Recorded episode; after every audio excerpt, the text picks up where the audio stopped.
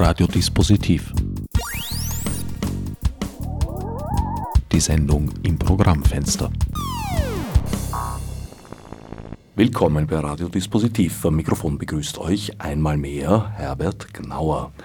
Für die heutige Sendung bin ich daheim geblieben, das heißt im Studio, und habe mir meine Gäste hierher eingeladen. Nach Duden Gästinnen, Geschwistern, die Geschwister Lang, Iris und Irene. Hallo. Hallo. Iris, Irene, ihr habt euch als Geschwistern Lang zusammengefunden. Äh, tatsächlich seid ihr Geschwister. Mhm, das ist richtig. Genau. Immer schon. Und Lang ist auch kein Künstlername, sondern tatsächlich. Der Familienname. Ist unser Familienname. Ihr habt ein, wie soll ich sagen, ist das ein Kabarettprogramm? Na, das könnt ihr mir dann im Lauf der Sendung noch erklären. Heißen tut es jedenfalls. Die Rache der Tourette-Soubrette.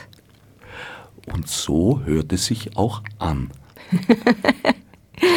ja, es wird. Es wird laut, es wird geflucht. gesungen, geflucht. Äh, Es wird sogar auch ein bisschen getanzt. Also wir haben ganz viel da hinein verpackt. Und vor allem sehr viel äh, autobiografisches.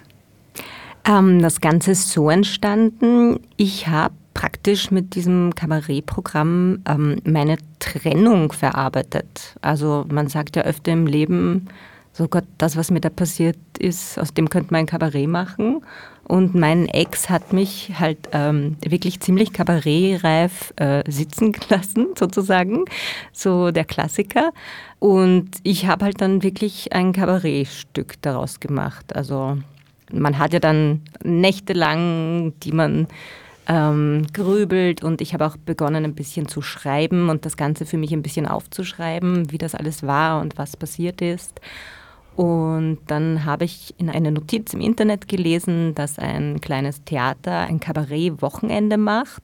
Und jeder, der möchte, kann dort ähm, ein 20-minütiges Programm machen. Und das habe ich zum Anlass genommen, aus meinen aufgeschriebenen Seiten ein, ein kleines Stück zu machen und habe meine Schwester dann gefragt, ob sie das mit mir spielen möchte.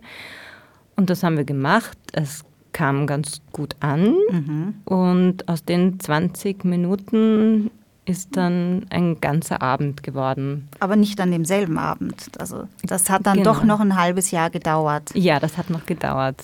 Hat Genau. uns dann auch etwas überrumpelt, weil dann man dann plötzlich, äh, zuerst hieß es in einem halben Jahr dann das abendfüllende Programm und dann so drei Wochen davor war für uns, ach, da war doch noch mal was, weil man muss dazu sagen, wir sind ziemlich viel beschäftigte Frauen, äh, viel beschäftigt in dem Sinn, dass wir uns um zwei Kinder kümmern, um die Kinder meiner Schwester. Und zwei Kinder heißt viel Arbeit. Und nebenbei äh, auch in eine normale Arbeit gehen, da bleibt relativ wenig Zeit für, äh, Das Vergnügen. für, also für, für unser Kabarett am Abend. für Kabarett am Abend äh, zu erarbeiten.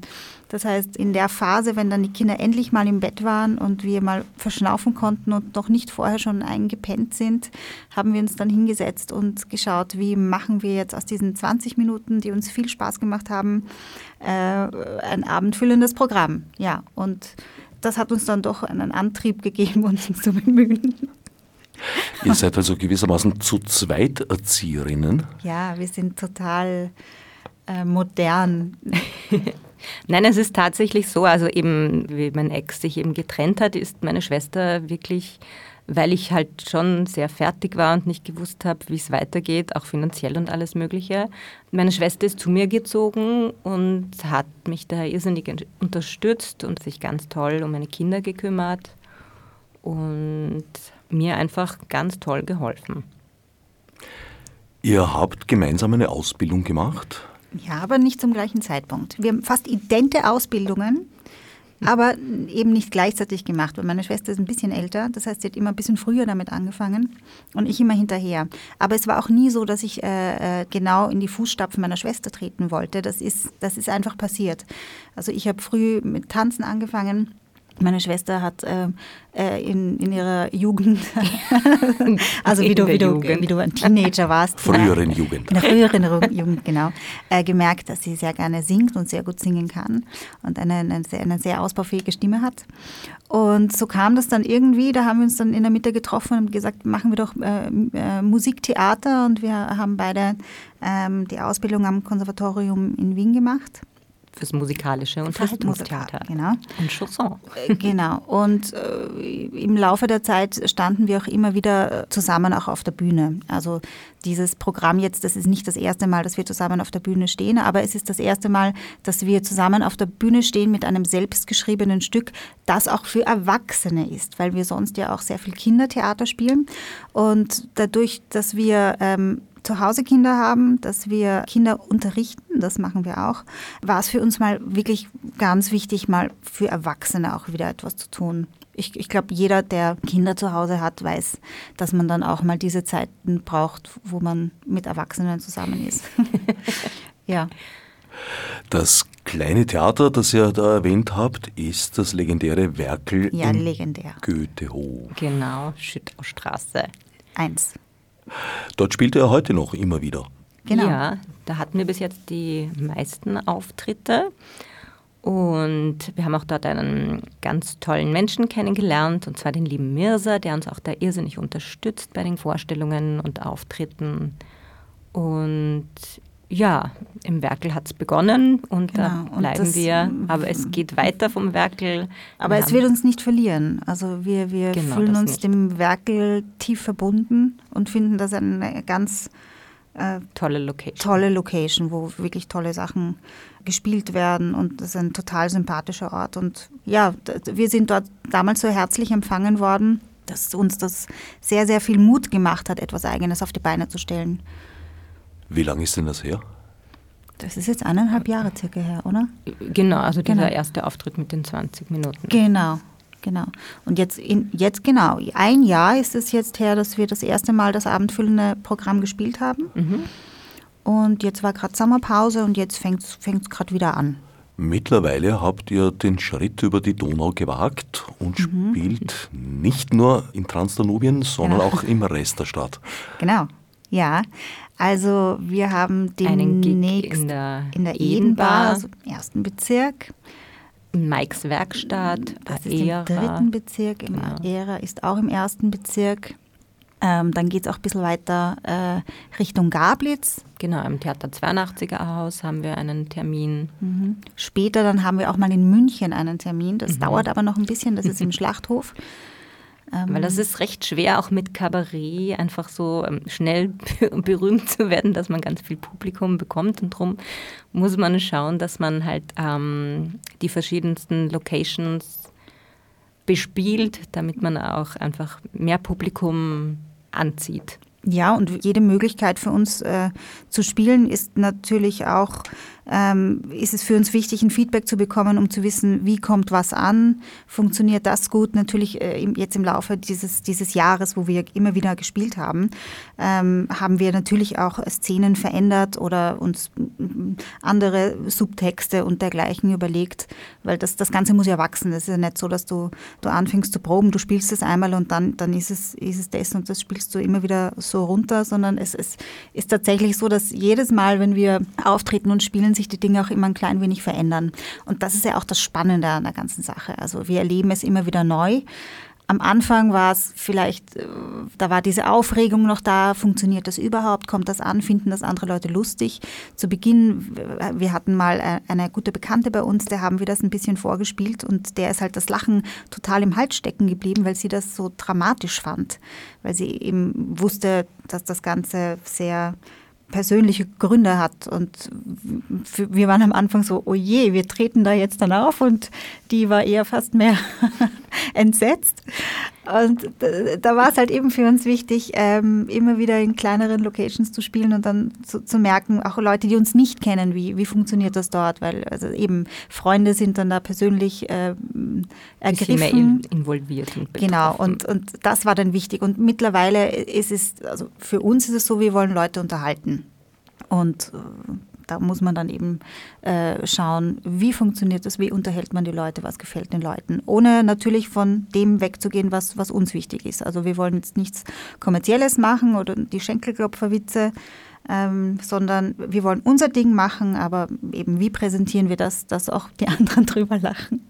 Ja, und, und ich finde eben, das hat sich halt schon bei uns geändert, dadurch, dass wir, ich sage jetzt mal so, meine Betroffenheit da jetzt schon ein bisschen verjährt ist und ich das. Ja.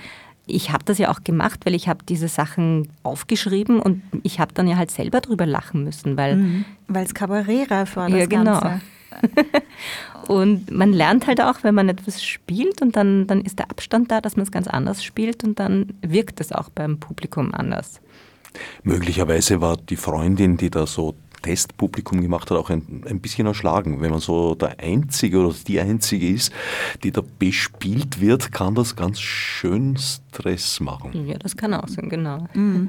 Stimmt eigentlich. Ja. Mhm. Einzelhaltung ist nicht ganz artgerecht für Publikum. Okay, ja, darum brauchen wir ein größeres Publikum. Ja, wir brauchen Publikum. Wir wollen unsere Geschichte erzählen.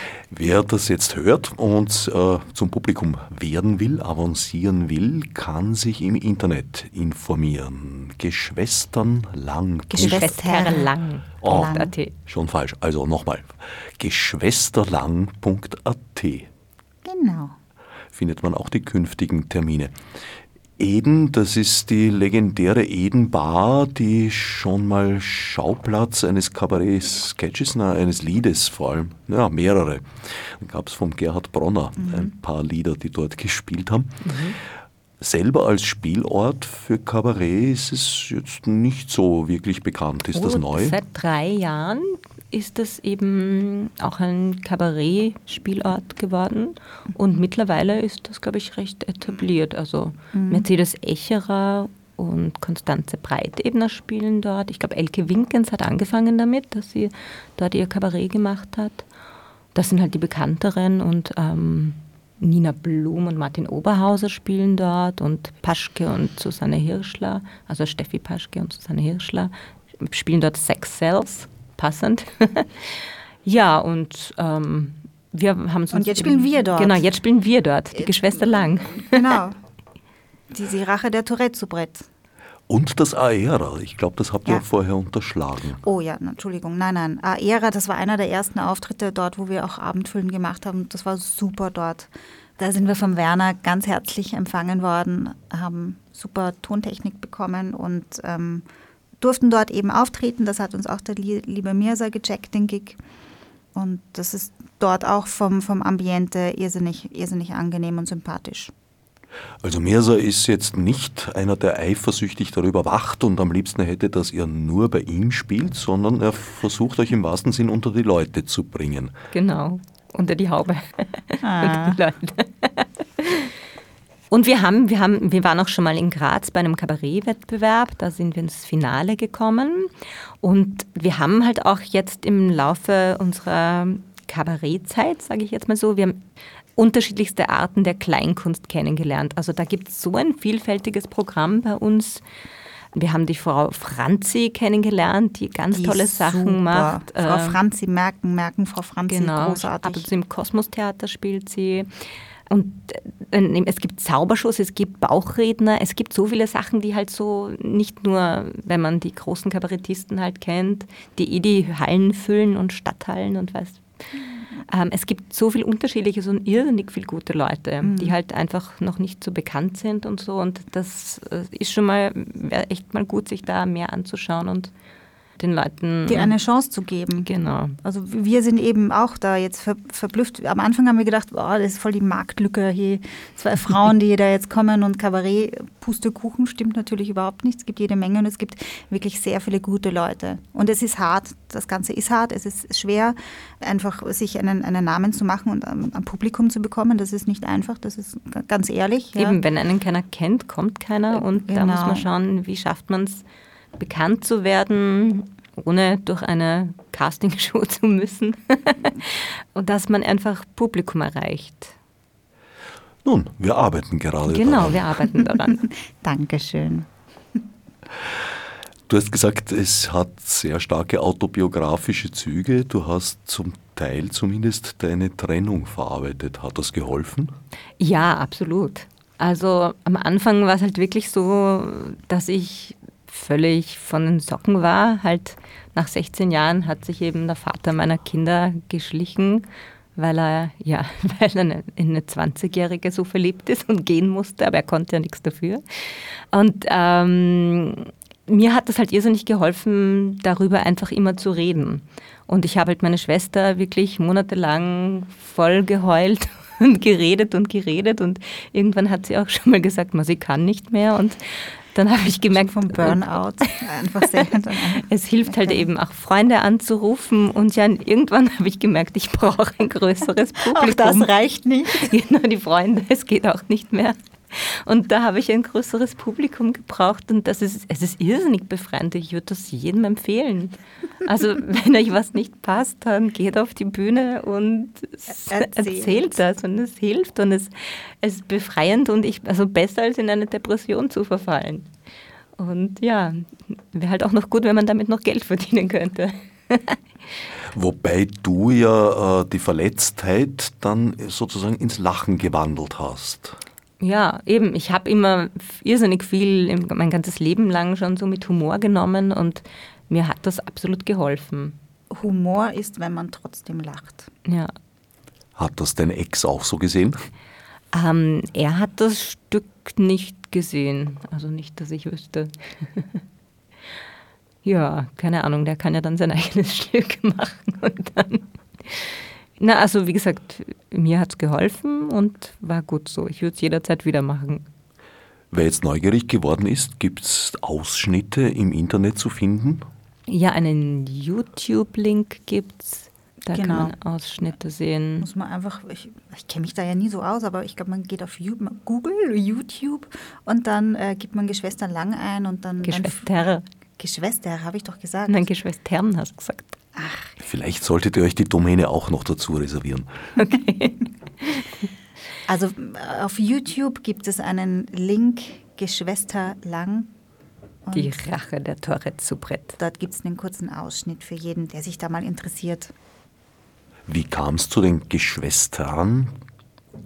Naja, Gendern ist gerade in und es gibt die Gebrüder Grimm und dachte ich mir, ein gutes Pendant dazu sind eben die Geschwister Lang.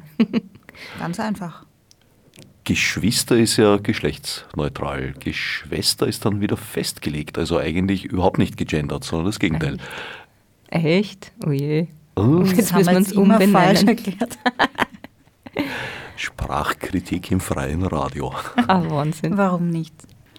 Na gut, müssen wir uns einen neuen Titel? Nein. Nein. Nein, wir sind Schwestern. Ja, stimmt. Warum dann nicht Geschwister? Ist doch logisch. Wir waren in der Waldorfschule. Ge Iris erst. Die Waldorfschule ist echt okay. Okay, gut. Also deine Rolle im Stück ist klar, es ist zumindest zum Teil genau, deine, ich mich. deine Geschichte. Mhm, mhm. Wen spielst du? Ich spiele originellerweise die Schwester meiner Schwester, aber ich spiele auch gleichzeitig ihre Psychotherapeutin. Also ich habe eine Doppelrolle in diesem Stück und äh, wir, wir wechseln. Also es ist, gibt teilweise wirklich Szenen, da wird von einer Szene wechsle ich in die nächste Figur und wieder andersrum zurück.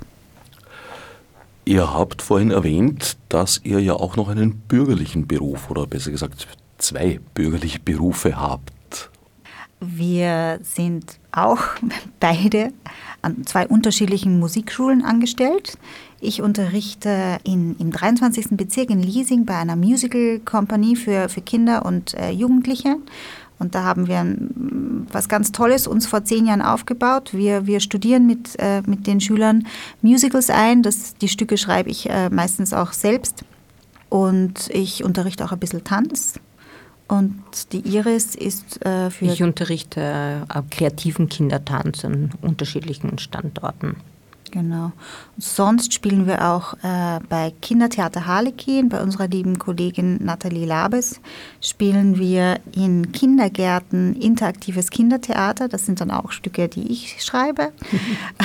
Aber es ist nicht nur so, dass ich nur in Stücken äh, spiele, die ich selber geschrieben habe. Also wenn mich mal jemand für was engagieren will, das mache ich echt auch. Ja. Ähm, spielen wir eben interaktives Kindertheater ähm, in Kindergärten. Da fahren wir äh, Wien, Wien-Umgebung herum und bespaßen die Kinder mit pädagogischen Stücken. Also Theater spielt eigentlich da wie dort eine große Rolle. Ja. Das ist unsere Profession. Ja. Was anderes kennen wir Haben nicht. wir nicht gelernt. Nein, echt nicht. Dieser leichte Wiener Einschlag, den du da jetzt hineingebracht hast, bringt mich natürlich auf die Frage, wo kommt ihr sprachlich her ursprünglich? Aus Wien. Aus Wien. Wir sind aus Wien, ja. Hier lernt man ein so sauberes Deutsch. Macht wahrscheinlich dann doch die Schauspielausbildung. Dann dieses äh, hochdeutsche, verschmähende Wienerische. Und also unsere Mutter ist ursprünglich immer aus Deutschland. Immer, nämlich ich mein, immer, immer, aus Deutschland. Unsere Mama ist Deutsche, Papa war Wiener und es hat sich dann da getroffen und so, so sprechen wir. Das macht die Mischung aus. Naja, ist ja unter Umständen sogar ein Vorteil, weil für viele, die so ein bisschen wienerisch daherkommen, ist dann äh, so jenseits von München bald mal Schluss beim Weißwurst-Äquator. Euch versteht man in Bremen auch noch. Das ist gut. Ist wichtig, ja, genau. Muss nur noch Mirza Prinz seine Agentur ausweiten auf den gesamten deutschsprachigen Raum. Ja, die Prinzagentur, genau. Es ist, er ist unser Prinz. Müssen wir ihm vorschlagen. Obwohl, ich- wie gesagt, wir haben auch ein paar nicht so schön gesprochene Worte in unserem Programm und ich weiß, einige Schimpfwörter weiß ich nicht, ob die in Deutschland verstanden werden. Das stimmt. Also da haben wir schon eine große Bandbreite. Aber wenn die offen für Exotisches sind, warum nicht? Ja. Hat sich das Stück seit der Uraufführung verändert, entwickelt? Ja, also teilweise schon. Also es gab so ein paar Szenen, wo wir immer ein bisschen unzufrieden waren. Die haben sich dann nie so richtig angefühlt für uns. Dann haben wir die verändert, dann haben wir gemerkt, das hat auch wieder nicht so funktioniert. Dann haben wir das nochmal verändert.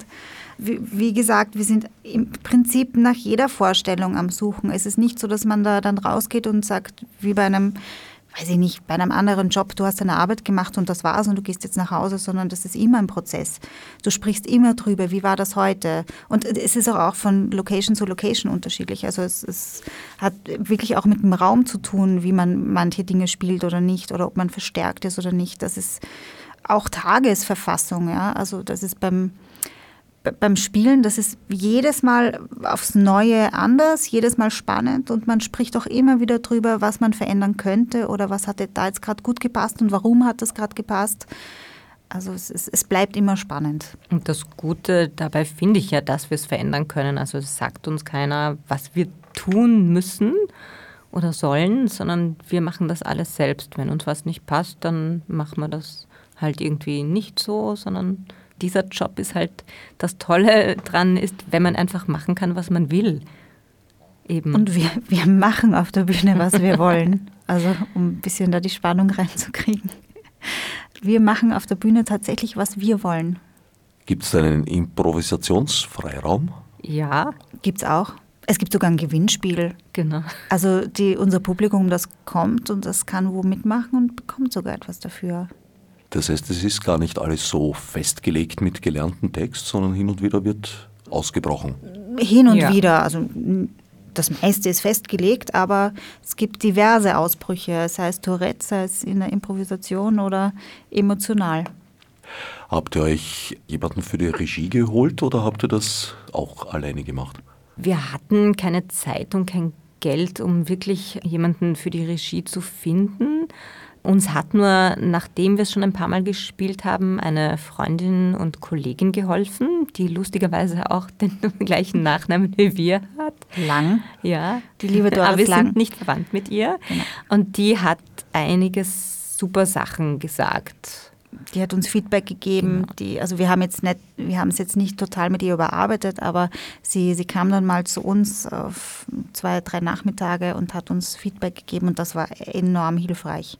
Also es lohnt sich tatsächlich, einen eine Regisseur zu haben und sollte es mal zu einem anderen Stück kommen, dann wird die liebe Doris dann schon eher, denke ich mal, mit einbezogen.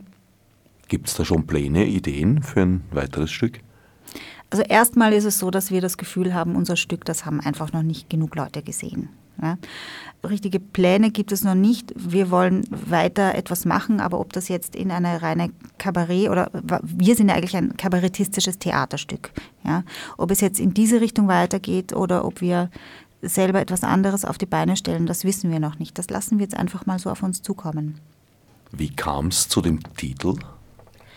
Ähm, der Titel, ähm, eben die Rache der Tourette-Soubrette, ähm, entstand daraus, dass ähm, ich habe eben früh in meiner Jugend, wie gesagt, habe ich öfter als Soubrette gearbeitet und eine Soubrette ist eben diejenige, die in Operetten vorzugsweise der Spieltyp des quirligen Dienstmädchens ist und die auch eher so die höheren Sachen singt.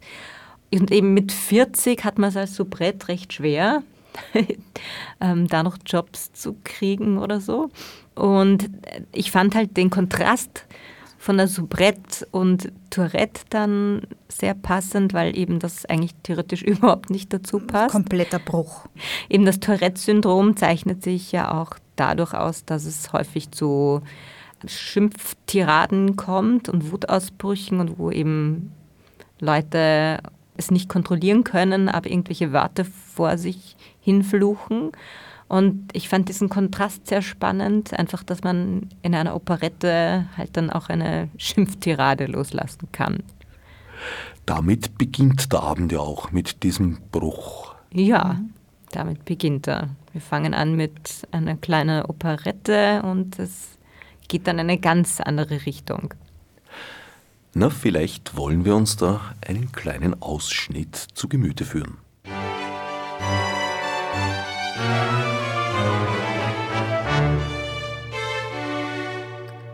Mein Mann ist weg und vor lauter Schreck fluch ich wie ein Prahler vom Bau. Als das Baby schrie, sagt das Sella wie und vögelt eine neue Frau.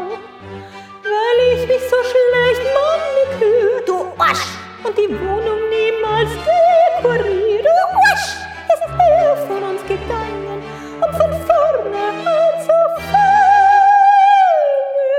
Er sagt, er ist verliebt bis über beide Ohren. Sie ist der 20 Jahren, na mir ist schlecht geworden. Das Kindergeld, das lässt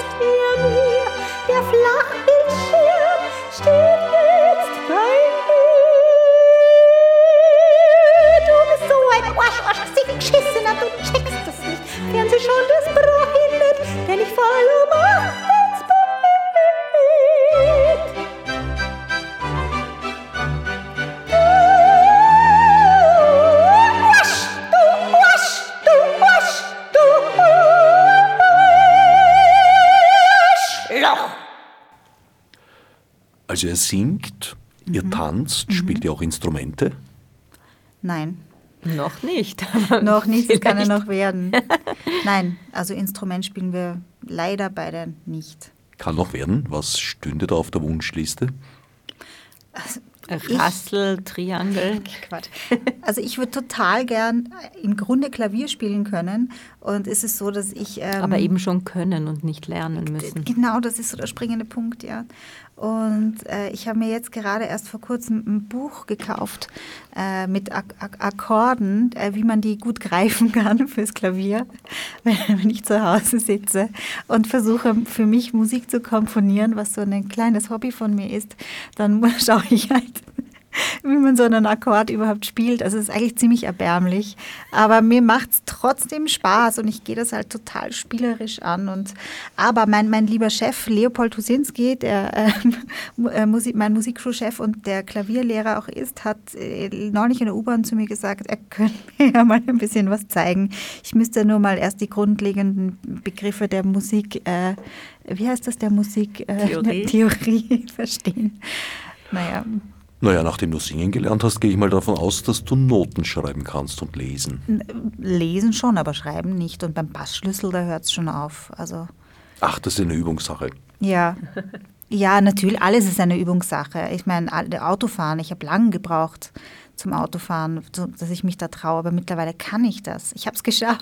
Ja, grüß doch deinen Fahrlehrer, der freut sich sicher, das zu hören. Oh, ich hatte einige, die, die, die haben mich dann immer weitergereicht. Ich war so die neurotischste, hysterischste Autofahrerin, aber mittlerweile bin ich total chillig und ich fahre sogar schon Cabrio, aber nur ausgeborgte. Wenn sie weiß, wie sie es starten kann. Wenn du komponierst, was schreibst du da? Das hat sich er- ergeben eigentlich aus der Not heraus bei, bei dem Kindertheater, was ich vorher erwähnt habe, für, für die Kindergärten, dass wir da auch immer ein bisschen musizieren. Und es gibt dann immer dieses rechtliche Problem, dass, dass man vielleicht irgendein ein Lied gern singen möchte und sich dann ein Playback besorgt, aber es könnte dann ja Probleme geben, rechtlich gesehen. Und da haben wir dann gesagt, okay, für unsere Zwecke wäre es fast einfacher, wenn wir selber etwas machen. Und da hat sich dann die liebe Irene mal vor ihren Computer gesetzt und hat das tolle Programm GarageBand gefunden und dass es da auch so einen Stecker zum Keyboard gibt. Und dann habe ich äh, tatsächlich angefangen, kleine Melodien zu schreiben und eben Akkorde zu spielen und basteln mir da gerade selber meine Playbacks. Das äh, dauert unglaublich lange und ich hoffe auch, dass das nie ein, ein professioneller Musiker mal hört. Aber es erfüllt seinen Zweck. Also für das, was wir tun, erfüllt es äh, seinen Zweck und mir macht Ja, das das ist großartig. äh, Meine Schwester findet es großartig. Es ist, Also ja, Celine Dion sucht ja jemand, der einen Song für sie ich habe schreibt. gehört, ich habe gehört. Ja. Aber ich, ich kann eigentlich nur so Kadenzen und so. Aber ich meine, gut, ja, die meisten Popsongs, die brauchen eh nicht mehr. Also fünf Akkorde und Passt passt. Fünf? Fünf? ist Drei. viel? Drei, genau. Eins, vier, fünf, eins. Das Passt schon wieder. doch, ne? Ja, eben, eben, eh. Ja, also vielleicht bin ich da echt auch total talentiert und, und, und habe es noch gar nicht gemerkt. Also Celine, wenn du das jetzt hörst, Genau. wir hätten da einiges. Also das, das Your Lied song Blub, will Blub, Blub. go on.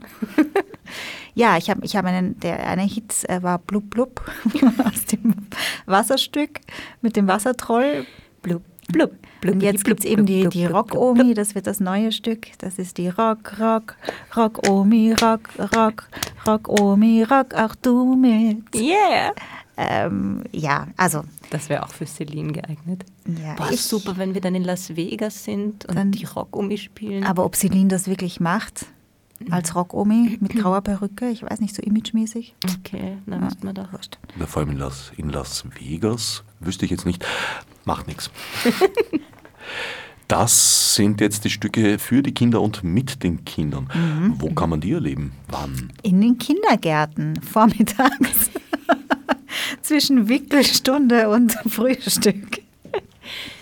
Nein, uns kann man eben buchen. Ja. Genau. Also Mitmachtheater Harlequin. Mitmachtheater, genau. Also auch für, für, für, für Kinderfeste, Geburtstage kann man uns buchen. Wir kommen überall hin. Wir bauen selber unser Bühnenbild auf. Wir ziehen die Kinder sogar an. Wir kostümieren die Kinder.